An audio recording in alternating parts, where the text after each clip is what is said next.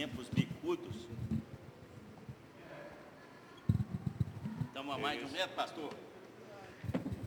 Tomei banho, pastor. Ah, tomou banho. Eu também. Então, tá zero a zero. Boa noite, povo de Deus. Alegria estar aqui com vocês. Que coisa boa estar aqui com vocês. Antes de eu começar a pregar, eu quero abençoar a vida de vocês. Sabe o que, que acontece? Eu sou mais antigo um pouquinho que cada um de vocês que está aqui. E nós tínhamos o hábito no passado de pedir as, a bênção aos nossos pais. Nós não chegávamos em casa e não saímos de casa sem receber a bênção dos nossos pais. E hoje aqui até tem uma pessoa aqui especial, vinda diretamente de Uberlândia, eu tenho que fazer o destaque aqui. Juju está aqui. Que saudade de você, Juju. Deus te abençoe. Né? Está aqui. Está emprestada lá em Uberlândia. Vai ser bênção lá, como era aqui. Mas vocês sabem que é, é um costume, e, e com os mais antigos, quando a gente chega, nós pedimos a ele a bênção. E a bênção é liberada para cada um de nós. Você pode até achar que é algo assim feito pro forma, mas no mundo espiritual isso tem muita, muito efeito.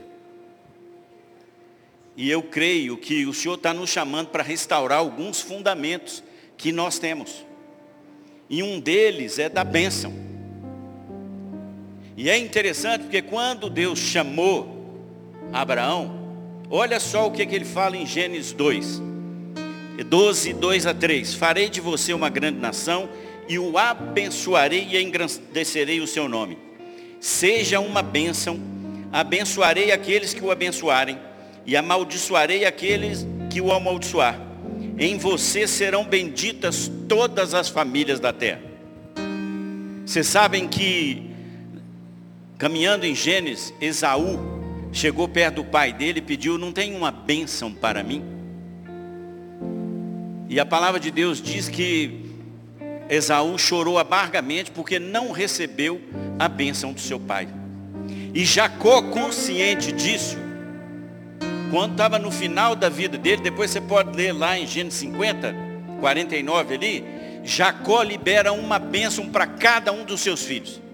E nessa noite, eu quero, em nome de Jesus, a Igreja Metodista Congregacional, quer abençoar, quer liberar bênção sobre sua vida. Você é abençoado, abençoada do Senhor Jesus. E eu quero te desafiar, se você que puder, fica de joelho, juventude. Se você aguentar. Nós vamos estar cantando uma música aqui. E eu quero liberar uma bênção do Senhor sobre sua vida, juventude. Quero liberar, ó o Joãozinho aqui, Amanda.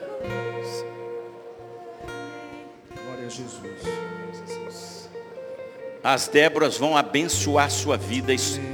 Deixa essa música entrar no seu coração. Internaliza isso. Eu quero te desafiar.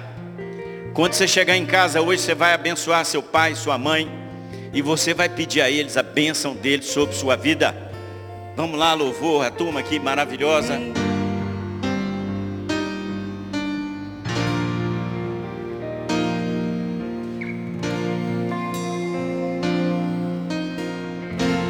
Nós abençoamos vocês para vocês serem aquilo que Deus tem de propósito na sua vida.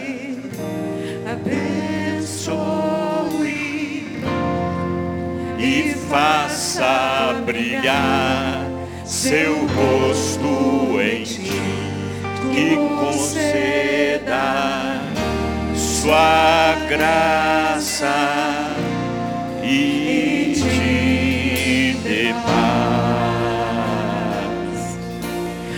Amém.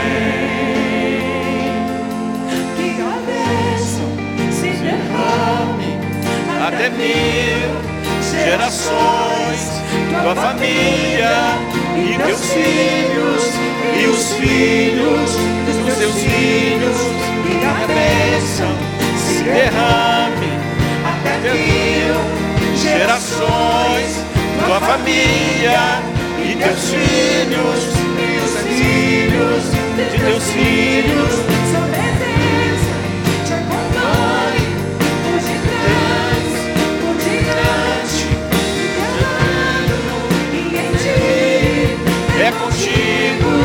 é por ti. De dia e de noite, tua entrada e saída, em teu riso, em teu choro, é contigo, é por ti.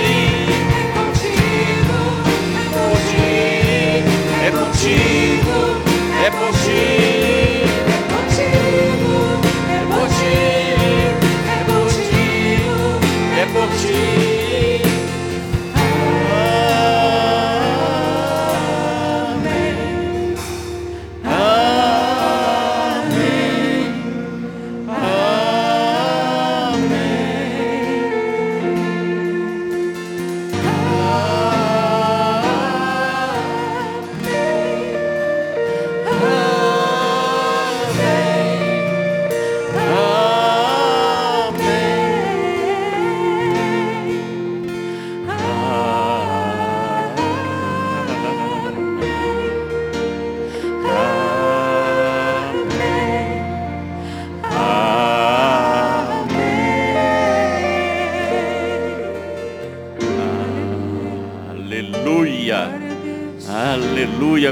Deus.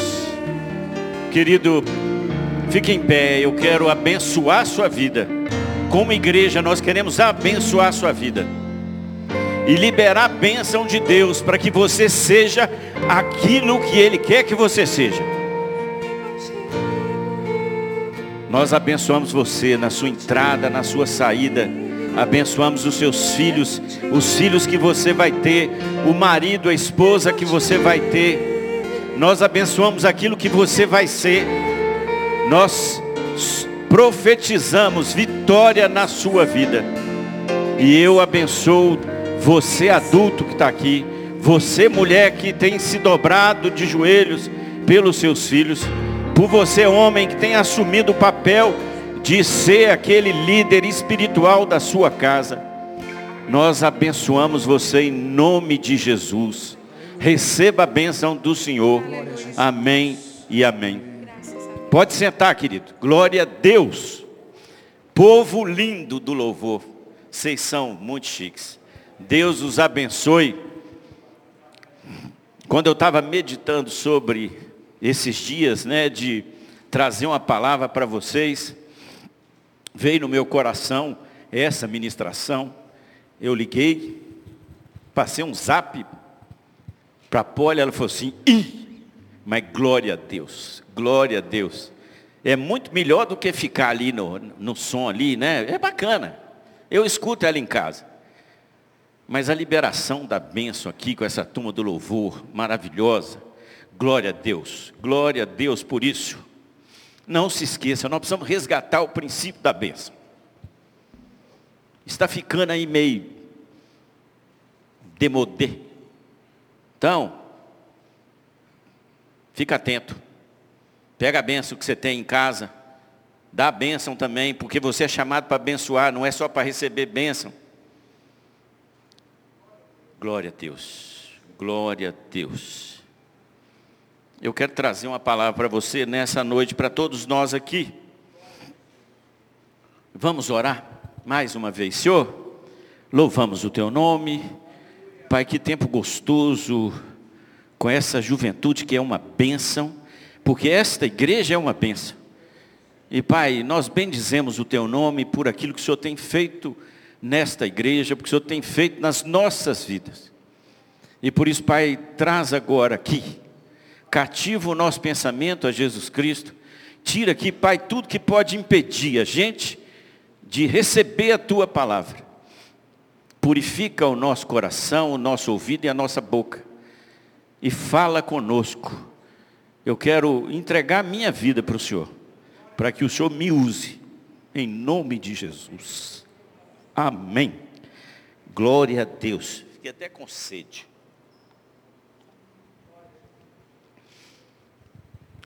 Têm, nós temos vivido um tempo muito complicado. E esse tempo complicado nasceu quando Adão e Eva pecaram, desobedeceram a Deus. E na verdade, essa desobediência, ela veio e ela trouxe o seguinte: o homem disse para Deus o seguinte: eu quero viver minha vida. Eu não quero seguir aquilo que o Senhor coloca para mim. E aí vem um conceito de que o homem é o centro de todas as coisas. E isso vem ao longo do tempo. Vocês se lembram? A Torre de Babel nada mais era do que os homens querendo engrandecer o seu nome. Por quê? Porque nós somos aquilo que nós queremos ser. E a sociedade vem refletindo sobre isso ao longo do tempo. E aí, por causa da queda de Adão e Eva, aquilo que era perfeito se transformou num caos, e por causa desse caos, a gente passou a viver num mundo confuso, complicado, e a cada dia complicado, mas um mundo que de, um, de uns tempos para cá buscou duas coisas: o prazer e a satisfação. E a gente não pode esquecer o que Jesus fez por nós.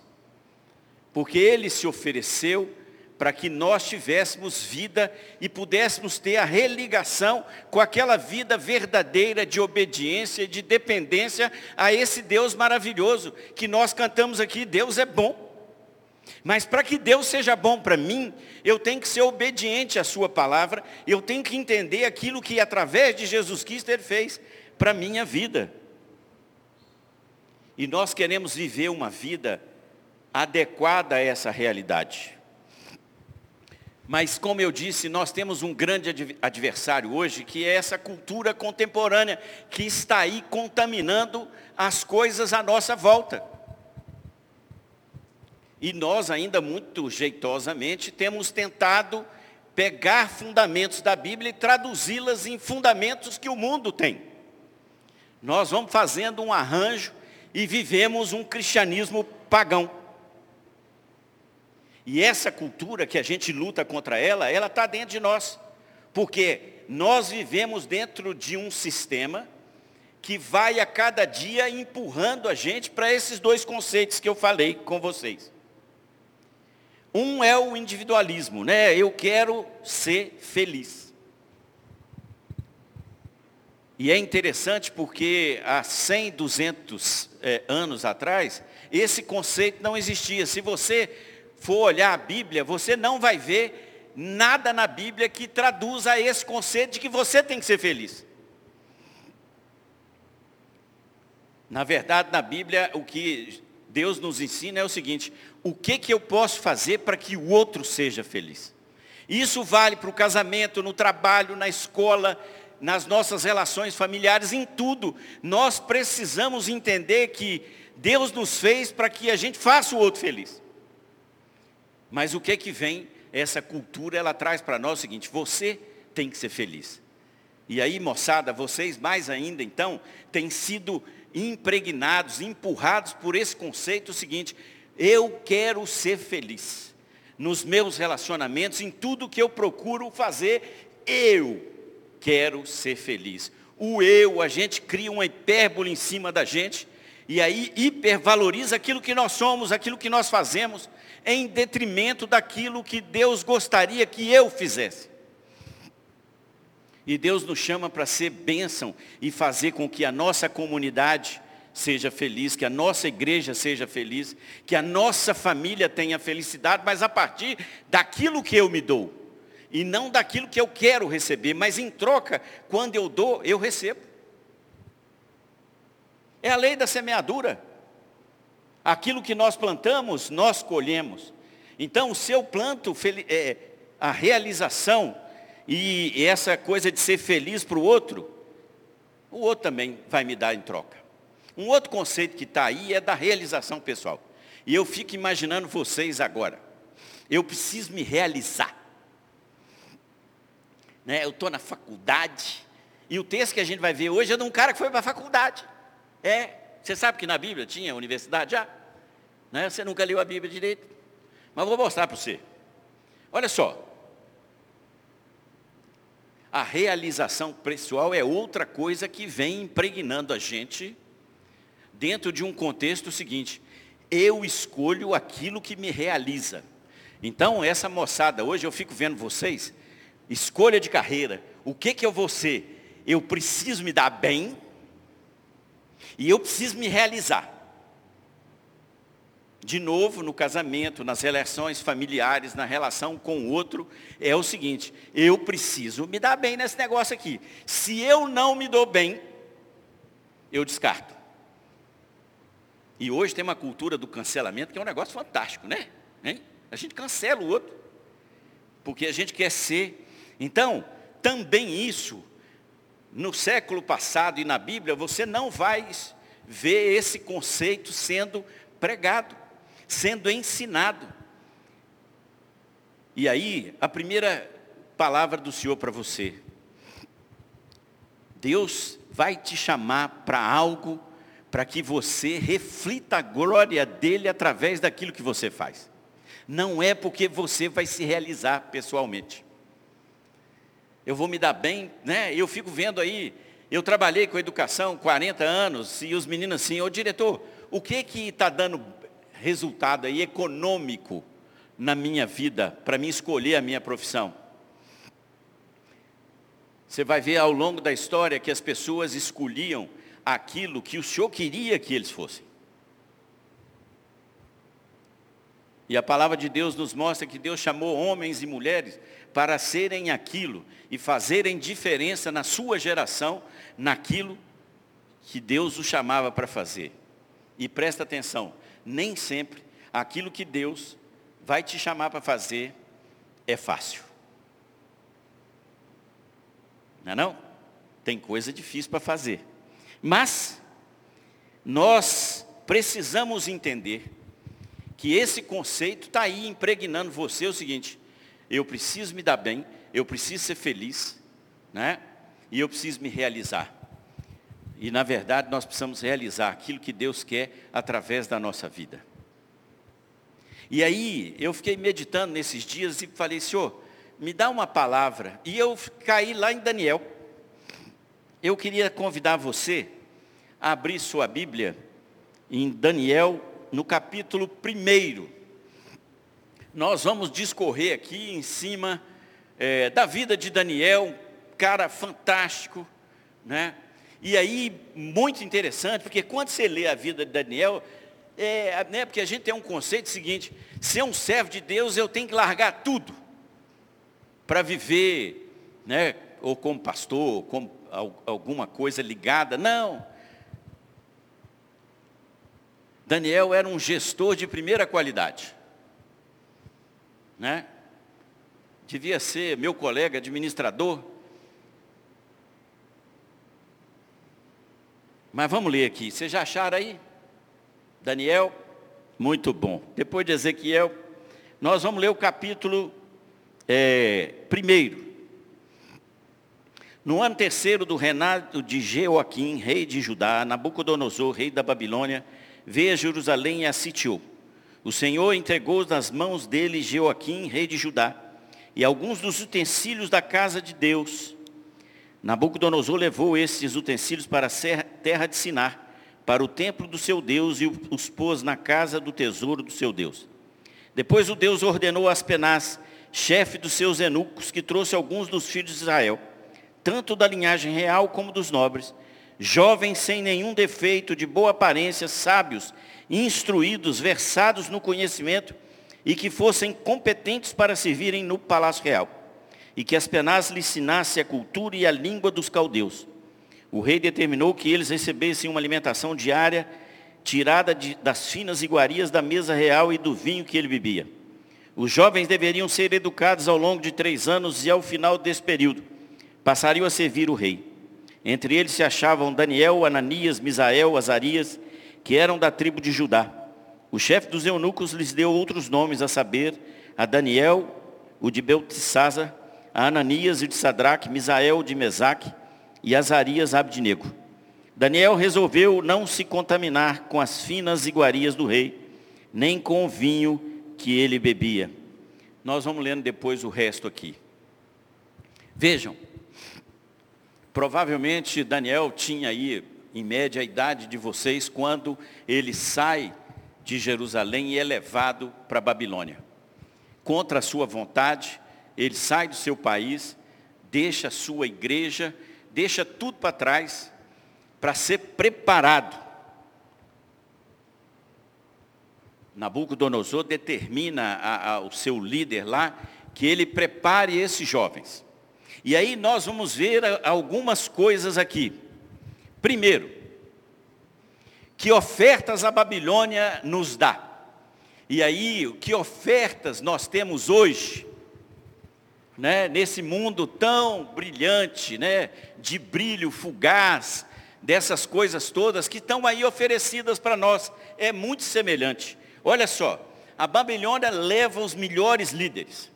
Você é um líder que Deus escolheu para fazer diferença. Você é um líder que Deus chamou para você fazer diferença na sua profissão, na sua escola, e na sua casa. É líder que a Babilônia chama. Deus chama aqueles que podem fazer diferenças.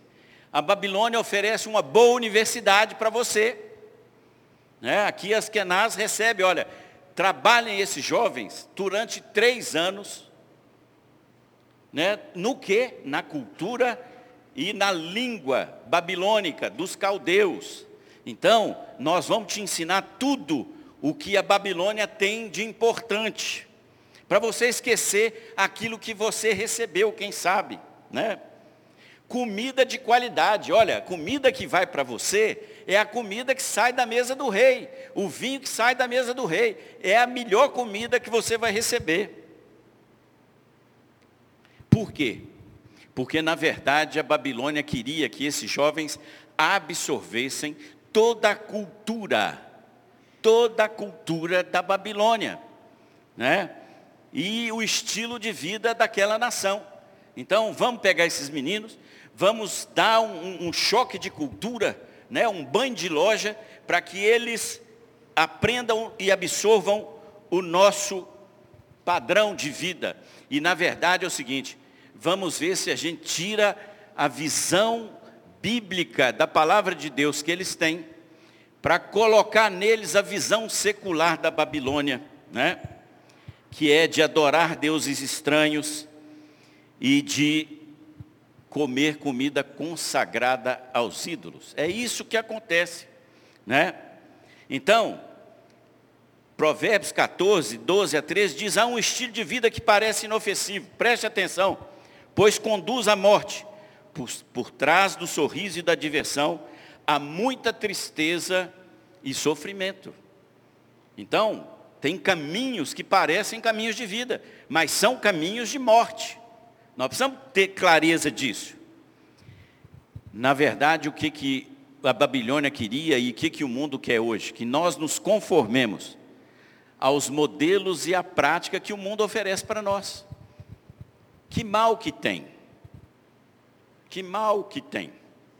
Não é assim que muitas vezes falam conosco? Mas Daniel reage. Daniel reage a essas investidas. E é interessante porque não é só Daniel, os outros seus três amigos também se mantêm é, íntegros e puros naquilo que a Babilônia oferece.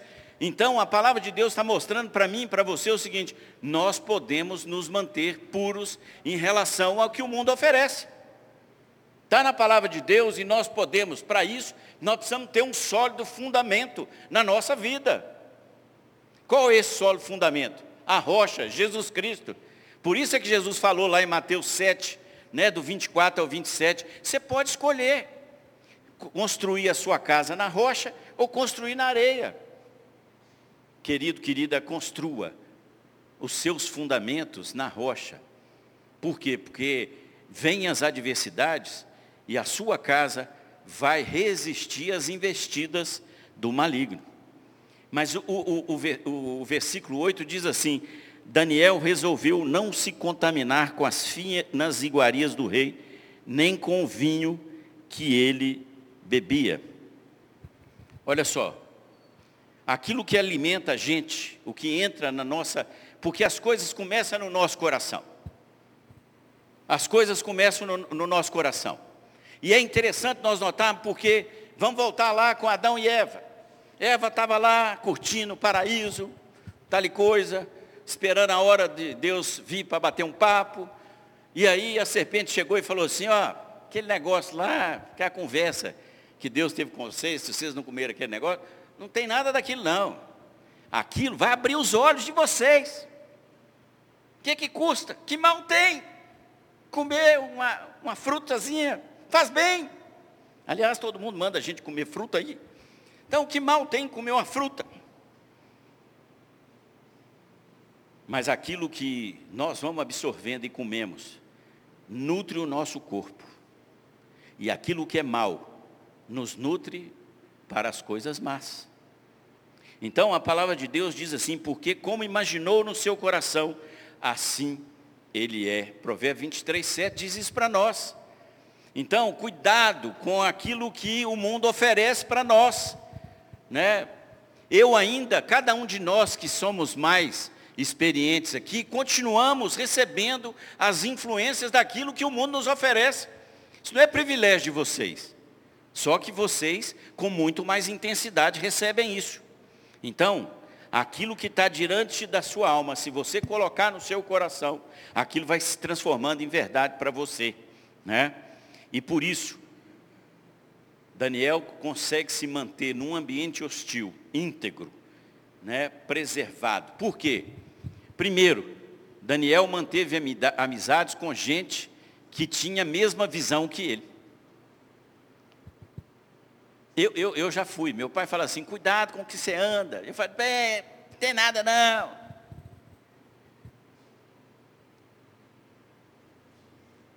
E é verdade, mas se eu tenho os fundamentos da minha fé introjectados no meu coração, guardados dentro de mim, eu não transijo com a palavra de Deus, Deus quer mais é que nós estejamos aonde você está.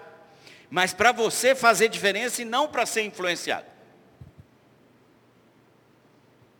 É interessante, eu fui a Manaus fazer palestras lá e me levaram lá no, no encontro das águas.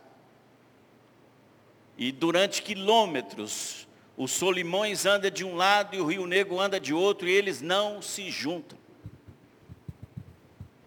Mas, todavia, porém, entretanto, a alguns quilômetros abaixo, eles se juntam e você não sabe mais o que é o Solimões e o que é o Rio Negro. Você está entendendo o que eu estou falando, né? A gente vai andando, vai andando. E eis que de repente, aqueles valores que eu entendia que não eram da palavra de Deus, eu, não, que mal tem. Não é um probleminha fazer isso. Não é um probleminha fazer aquilo. E aí nós vamos nos contaminando, mas Daniel se cercou de pessoas que davam suporte para ele. Para que eu possa estar no mundo eu preciso ter uma estrutura de pessoas em que a minha fé seja restabelecida todo dia. O que, que você faz com o seu celular à noite? Você põe para carregar, não é isso? Por quê? Porque sem carga na bateria, seu celular não funciona. Então nós precisamos estar, por isso é que Hebreus fala, não deixem de se congregar. E nesse tempo de pandemia hoje, né? Tem até uma igreja agora online. O nome da igreja é Igreja Online. Nas nuvens, igreja na nuvem. Eu congrego na nuvem. Eu não esqueço, alguns anos atrás, um primo meu falou, primo, essas igrejas estão muito complicadas, eu agora estou na internet. Eu sou abençoado, e é verdade, né? Você pode escolher um menu de grandes pastores, pregadores, pode ser. E eu cheguei para ele e falei assim, e seu filho Isaac, como é que vai ser? É, esse problema eu não resolvi até hoje. Sabe o que, que aconteceu? O Isaac ele não resolveu, está no mundo. Não quer saber de Deus. Por quê? Porque não recebeu suporte, não recebeu carga para poder enfrentar o dia a dia, de poder falar, de poder testemunhar, de poder falar do amor de Deus. Mas Daniel também tinha uma vida de oração e uma vida de estudo da palavra de Deus. E essa vida de oração, inclusive, fez com que ele fosse para a cova dos leões. Porque três vezes por dia, Daniel ia para o seu quarto e orava ao Senhor. Querido, para a gente enfrentar esse, essas ofertas do mundo, não é possível nós estarmos sem cobertura de oração. É por isso que Deus levantou as mulheres para que elas orem pelos seus filhos. E por isso Deus quer levantar os homens para que eles tomem vergonha na cara e orem pelos seus filhos.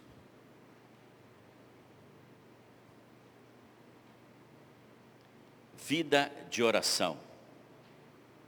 É a, é a carga da bateria que nós precisamos. Então, quando você plugar lá, não se esqueça, você precisa ter algo na sua vida que supra a necessidade do contato. Para que eu tenha contato aqui faça a diferença com as pessoas, eu preciso estar cheio da palavra de Deus. E para isso, eu preciso estar em contato com Ele e preciso estar cheio da palavra dEle.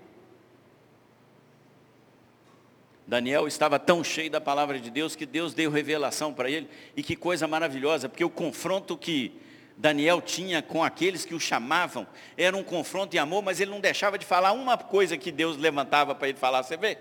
Chegar para o rei e falar, Senhor, você vai ficar doido, você vai comer capim. Nabucodonosor. Sabe o que é isso? Nabucodonosor, olha, Deus falou que você é grande e tal, mas você vai comer capim.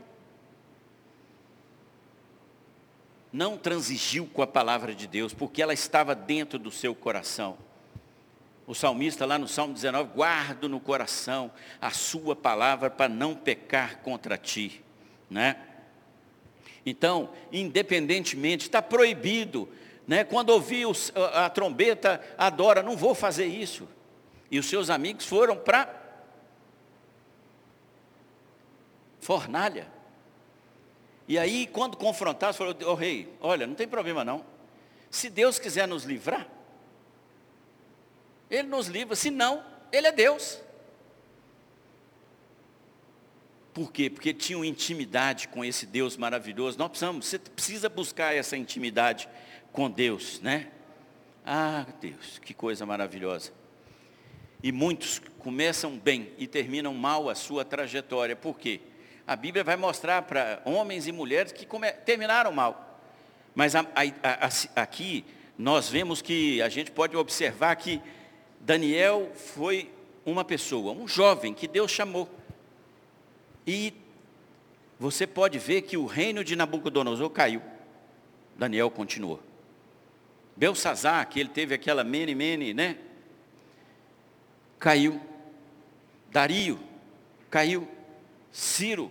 E aí Daniel continua servindo a, um, a, a reis que são ímpios, mas que reconhecem através do testemunho. Olha que coisa maravilhosa. Olha que coisa maravilhosa, é através do testemunho de Daniel, com a sua firme consciência daquilo que Deus representava para ele. Você pode imaginar isso? Você pode imaginar, apesar das circunstâncias, Daniel não negou o seu Deus, e Deus honrou, por quê? Porque Nabucodonosor falou assim, não há Deus como esse Deus de Daniel. O filho dele, quando assume que a mão chega lá, ele fala assim: olha, o Espírito dos deuses está sobre você.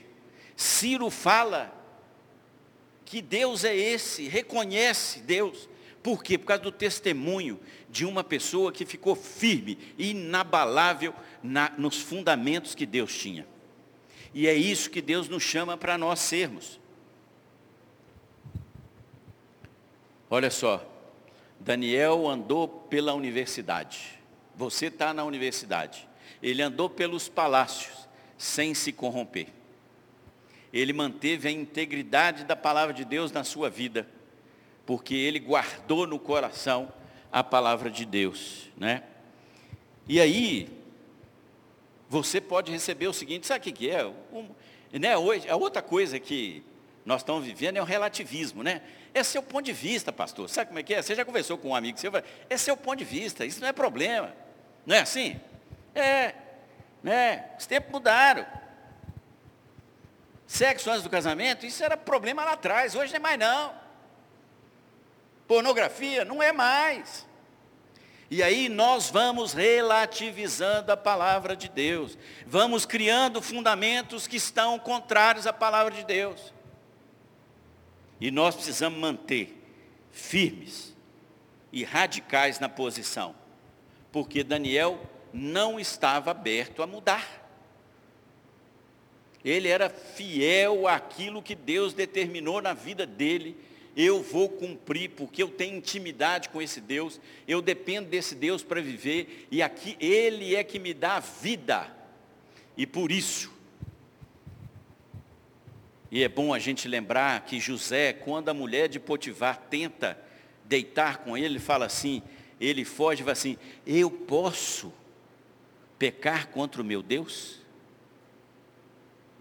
Sabe o que é isso, querido? É ter a palavra de Deus no nosso coração e não transigir com aquilo que o mundo está oferecendo. O mundo está oferecendo brilho para nós, não é para só vocês, não. Para todos nós aqui. Mas nós somos chamados a permanecer. Daniel fez diferença na sua geração.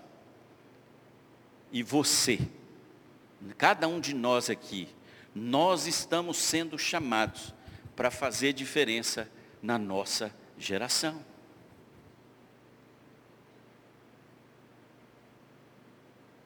Você é chamado para cumprir o propósito que Deus tem para a sua vida, para você fazer diferença na sua geração, para você ser luz aonde Ele te colocou, para que você permaneça firme no fundamento que é Jesus Cristo.